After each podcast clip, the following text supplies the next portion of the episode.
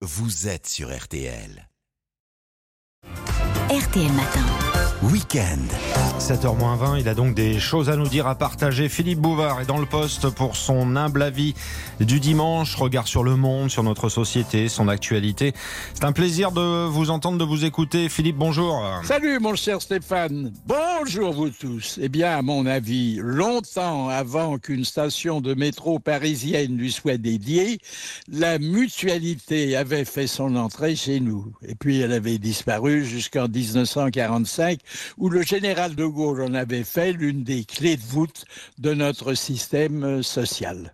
Aujourd'hui, elle agit au travers de 500 mutuelles, à la fois publiques et obligatoires, avec euh, pour mission d'apporter un complément, pas toujours très complet, au remboursement déjà consenti par la sécurité sociale. Donc, pas de sécu, pas de mutu. Chaque mutuelle est une personne, et une personne d'autant plus morale qu'elle s'interdit tout but lucratif. Ces indemnités proviennent pour moitié des coffres-forts patronaux et pour l'autre moitié de la poche des travailleurs, mais sans qu'il y ait un lien avec leur salaire, parce qu'elles dépendent uniquement des garanties choisies. Un épais catalogue répertorie ces interventions possibles et parfois très rares, à savoir euh, la chirurgie, euh, l'hospitalisation, les transports, les médicaments, les cures, et j'en passe. Les mutus ont à cœur d'alléger les dépenses de santé de leurs adhérents, hein, hormis les dépassements d'honoraires de plus en plus fréquents, car les médecins conventionnés sont de moins en moins nombreux. Les prothèses dentaires sont les plus sévèrement encadrées, sachant que les arracheurs de dents opèrent plus volontiers à l'aide d'un davier qu'avec le dos de la cuillère. Les prothèses auditives et oculaires sont un peu mieux traitées, mais à condition de respecter une certaine périodicité. Cela dit, si vous souffrez d'une partie de votre corps, eh ben, il vaut mieux être français qu'américain. Car là-bas, faute de sécurité sociale, les myopes pauvres doivent se passer de lunettes. D'où l'expression circuler. Il n'y a rien à voir. Au Royaume-Uni, et contrairement à ce qui se passe chez nous, les étrangers ne sont pas pris en charge. En Espagne, il suffit d'être espagnol et d'avoir dépassé 65 ans pour que tout devienne gratuit. Certes, il ne faut pas cracher dans la soupe lorsque les légumes sont remplacés par des bonnes intentions, mais qu'il soit permis toutefois à un très vieux journaliste de regretter que la mutuelle à laquelle il cotise chaque trimestre à hauteur de 750 euros ne lui verse que 6,15 euros après chaque visite médicale. Il est vrai que pour lui éviter le choc psychologique d'un pactole trop soudain, chaque petit virement est précédé par un courrier annonciateur affranchi à 1,16 centimes. Enfin, c'est mon avis, rien que mon avis, mais aujourd'hui, je ne le partage pas parce qu'il est trop modique. À samedi prochain. Il est là, Philippe Bouvard, on en redemande hein, vivement le week-end prochain. RTL Matin.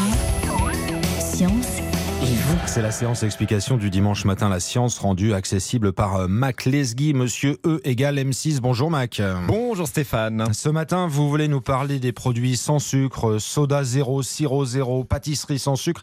Est-ce que ce sont utiles à notre euh, santé? Oui, Stéphane, ces produits à ne pas confondre avec les produits allégés dont je vous parlerai une autre fois sont prisés par beaucoup de consommateurs, mais d'autres s'en méfient. Alors que faut-il en penser? Déjà, c'est quoi un produit zéro sucre? C'est un aliment où le sucre, c'est-à-dire le saccharose, cette molécule qui provient de la betterave ou de la canne à sucre et qui donne son goût sucré aux aliments, a été remplacé par un édulcorant. Et qu'est-ce qu'un édulcorant? Alors il y en a plusieurs, aspartame, acésulfame, sucralose, etc. Ce sont des substances qui ont un pouvoir étonnant celui de faire réagir les récepteurs du goût sucré de la bouche, même en très petite quantité. C'est ce qu'on appelle le pouvoir sucrant. Par exemple, le sucralose a un pouvoir sucrant 650 fois plus élevé que le sucre classique. Imaginez, un seul gramme de sucralose vous donne un goût sucré aussi intense que 650 grammes de sucre dans la bouche. Donc c'est tout bénéfice pour les fabricants. On en met très peu dans les produits, cela donne un bon goût sucré. Et cela permet d'afficher sur le produit zéro calorie pour une boisson ou des sucrètes ou avec très peu de calories pour un yaourt. Ça donne donc un bon goût de sucre, Mac, mais est-ce que c'est bon pour la santé? Alors là, on va parler médecine. C'est elle qui a étudié depuis leur apparition l'effet des édulcorants sur le corps. Il y a du positif et du négatif. Commençons par le positif. Le premier point, c'est que, en dépit de longues controverses à leur sujet, notamment sur l'aspartame, l'édulcorant le plus répandu, il n'y a pas de présomption que les édulcorants soient cancérigènes aux doses auxquelles nous les consommons. L'EFSA, l'agence européenne, est tout à fait claire sur ce sujet. Donc c'est sans danger et ça fait moins grossir. Alors là, c'est un peu plus compliqué. Oui, pas de risque de cancer. Oui, il y a très peu ou pas de calories dans ces produits, ça c'est vrai. Donc cela permet de diminuer la quantité de calories que l'on avale, ce qui peut prévenir la prise de poids et toutes ses conséquences. Mais mais quand on étudie sur le long terme le profil de consommateur régulier de ces aliments, on s'aperçoit qu'ils prennent plus de poids que les autres, ce qui est bien sûr contradictoire. Et en plus, le risque de développer un diabète augmente. Et Mac, du coup, comment ça s'explique?